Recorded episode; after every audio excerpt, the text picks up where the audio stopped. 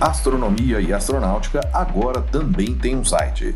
Digite www.astronomiaeastronautica.com tudo junto e sem acento, e tem acesso a todo o conteúdo de astronomia e astronáutica. Não perca também nenhum dos quatro volumes da coleção Astronomia e Astronáutica, disponível com exclusividade na Amazon. E não deixe de seguir Astronomia e Astronáutica no Instagram. Os links estão na descrição desse episódio.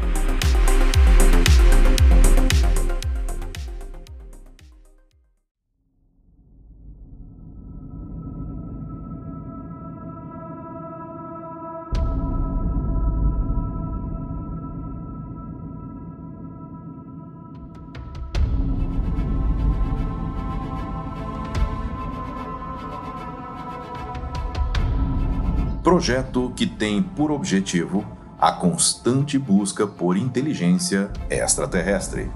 Ele é o SET. Olá, eu sou Florisberto, apresentador do podcast Astronomia e Astronáutica, e vou levar você nessa viagem.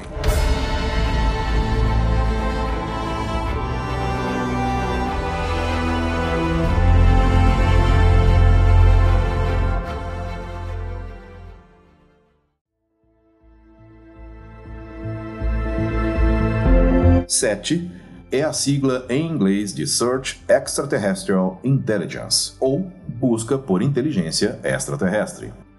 A ideia de comunicação com inteligências extraterrestres não é nova. Gauss, conforme relatado por Camille Flammarion, havia proposto o envio de sinais para a Lua na forma da representação do Teorema de Pitágoras.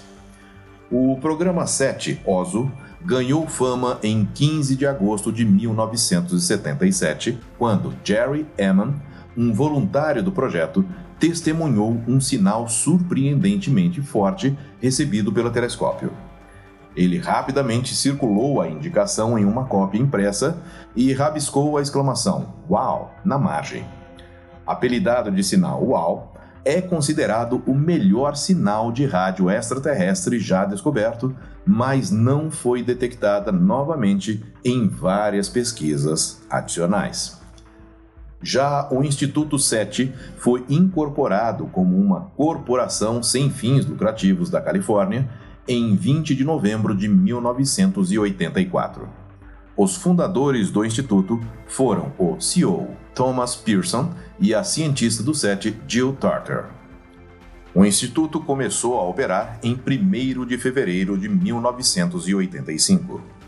Antes do início do Instituto SET, a NASA estava financiando um pequeno projeto na busca de inteligência extraterrestre. Os cientistas do SET usam uma vasta gama de técnicas e tecnologias. Estes incluem estudar a vida em ambientes extremos na Terra, que são análogos às condições em Marte ou na Lua de Júpiter, Europa, usando telescópios espaciais da NASA, como Kepler e TESS, para investigar possíveis planetas semelhantes à Terra orbitando outras estrelas e procurando por tecnologia que poderia ser evidência de inteligência extraterrestre.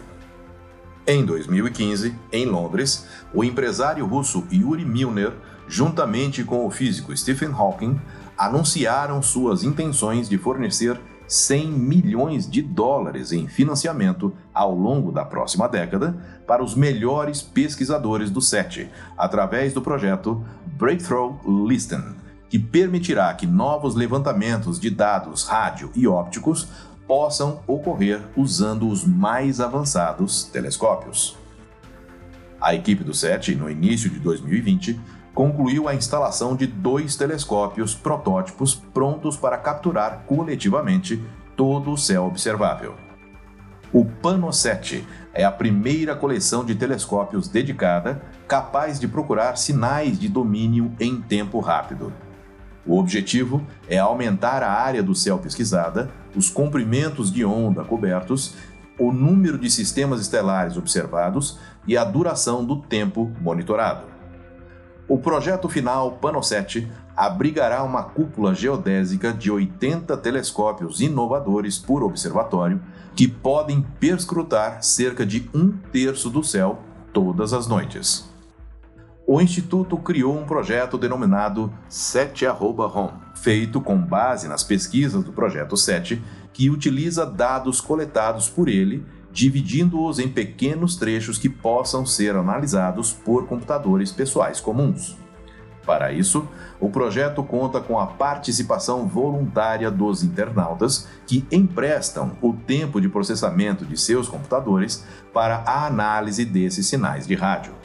Assim, ao se conectar à internet, o usuário cadastrado do SET carrega dados coletados por um radiotelescópio no seu computador que serão analisados durante o tempo livre do processador.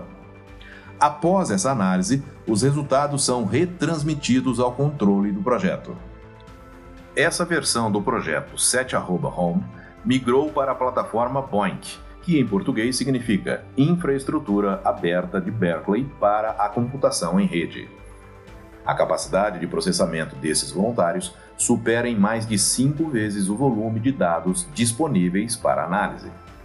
Em 2 de março de 2020, pesquisadores do Centro de Pesquisa 7 de Berkeley anunciaram que parariam de distribuir novos dados para usuários do 7@home no final daquele mês.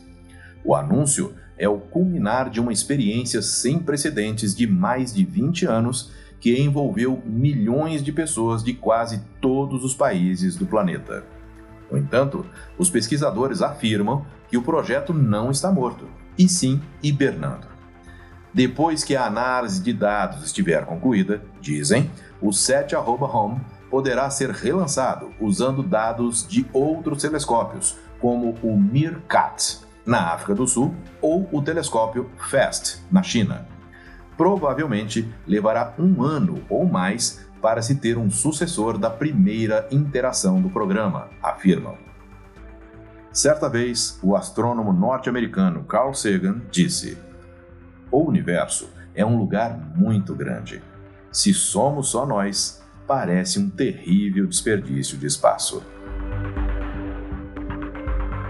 Eu sou Floresberto, produzi e apresentei esse podcast Astronomia e Astronáutica. Até a próxima viagem.